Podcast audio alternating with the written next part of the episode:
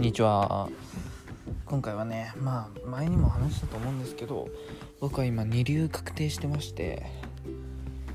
やっぱりね親もね小金持ちとは言っても小金持ちなのかどうか分かんない。普通の一般家庭だと思うんですけどまあちょっとだけお金に余裕のある普通の家庭くらいなんですけど家もボロいしに迷惑をすごいかけててお金の余裕も全然なくて別に妹もいるので受験生の。っていう感じで本当にしんどいです。でもまあ俺がしんどいですなんて言える立場じゃないっていうかまあそうやって考えてるからどんどん追い込まれてこんなことになっちゃったっていうのもあるんですけど、まあ、なんでまあ特に話したいことも決めてないんですけどちょっとねすぐこうやって疲れちゃうんでまたちょっと撮らせてもらおうかなって感じで始めました。本当にしんどいんですよね。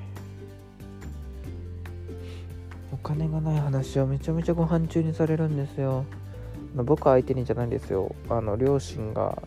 これの支払いはどうなってる？あれはどうだ？これはどうだ？いやだからこれはなんとかでかんとかでみたいな。すごい嫌だ。すごい嫌だ。それでなんか父親がなんか父親の方がなんかお金の管理に関してなんか父親の方がいいんですよ。なんかまあ仕事柄なのかどうかわかんないんですけど。それでなんかめっちゃ大きなため息ついてなんか俺がやるからみたいな。なんか僕に聞かしてるようにしか聞こえないんですよね。だってわざわざ僕の前でやってんだしその会話。ちょっとそれに関しては普通にキモいなって思っちゃうんですよね。いやあの2人の話は2人の時にすればいいのに別に。なんで俺の前でわざわざしてなんか見せつけるようなため息して。いや、じゃあ支払いはちゃんとやってくれ。あと俺がやる。みたいな。キモいんすよね普通に。いや別にキモいよ普通に。って思っちゃいました。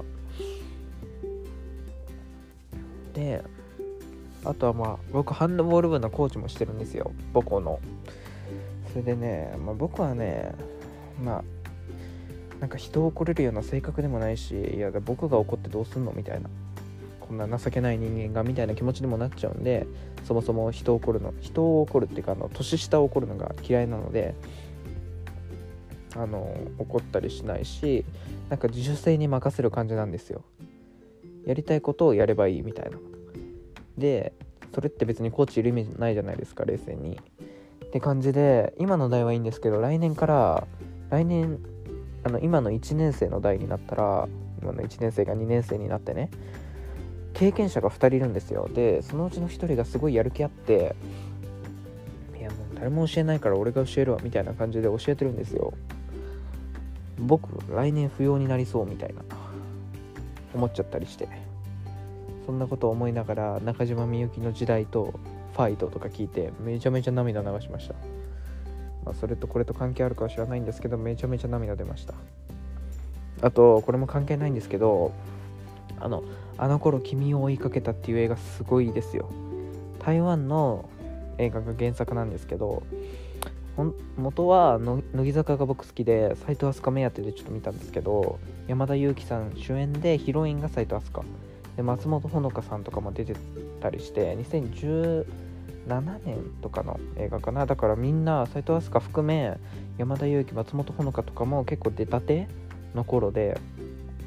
もうどんな映画かっつうと、えっと、高校舞台にこうまあ結構高校舞台にこう青春と恋愛とみたいな。でも僕そういうの嫌いなんですよ。なんかこう青葉ライドとかちょっと古いかもしれないけど狼なんとかとかあのまあ、そんなんじゃなくても普通に恋愛小説のあの映画化みたいなの基本嫌いなんですよ。でも今回に関しては、まあ、そもそも恋愛小説の映画化じゃないしあのよかった。めっちゃ良かった。これをね2020年くらいに見て1020年かなくらいに見てもうグッときちゃってそれに相当影響されて小説家を目指すようにもなったしなんか別れた彼女のことすごい思い返したりなんか過去エモいなみたいな。あ高校生好きだなみたいなメンタリティーになるようになりましたね。はい。すっごいいい映画いい映画なんで、まあ、すっごいいい映画っていうとハードル上がるかもしれないですけどまあ割といい映画なんで結構見てほしいなって思うっすね。うん、まあ、結構話したな。あと5分もあんのか。あ僕の悩みは今の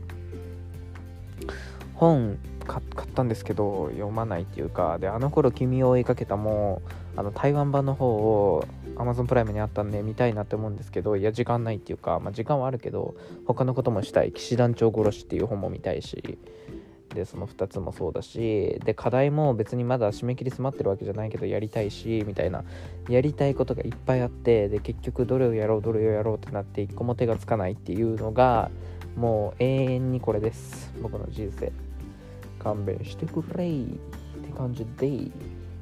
ハンドボールももっと上手くなりたいし21歳だけど普通に経験者の一年の方が上手いしだるいなーって思ったり思わなかったりラジオバンドリー。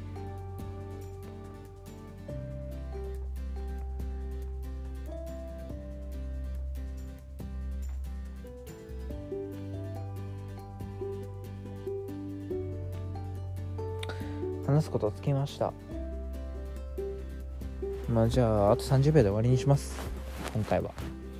ありがとうございました。付き合っていただき。やっぱこうやって誰も聞いてり見たり聞いたり見たりしていないとしてもこうやってなんか話せることがすごい僕は嬉しい。なんか誰かに向かって話してる気になってるっていうかそれがすごく嬉しいです、うん、だって一応公の場には出してるわけだしそうやってなんかこう何かに出せてるっていうのはすごく嬉しいです。普通に。またお会いしましょう。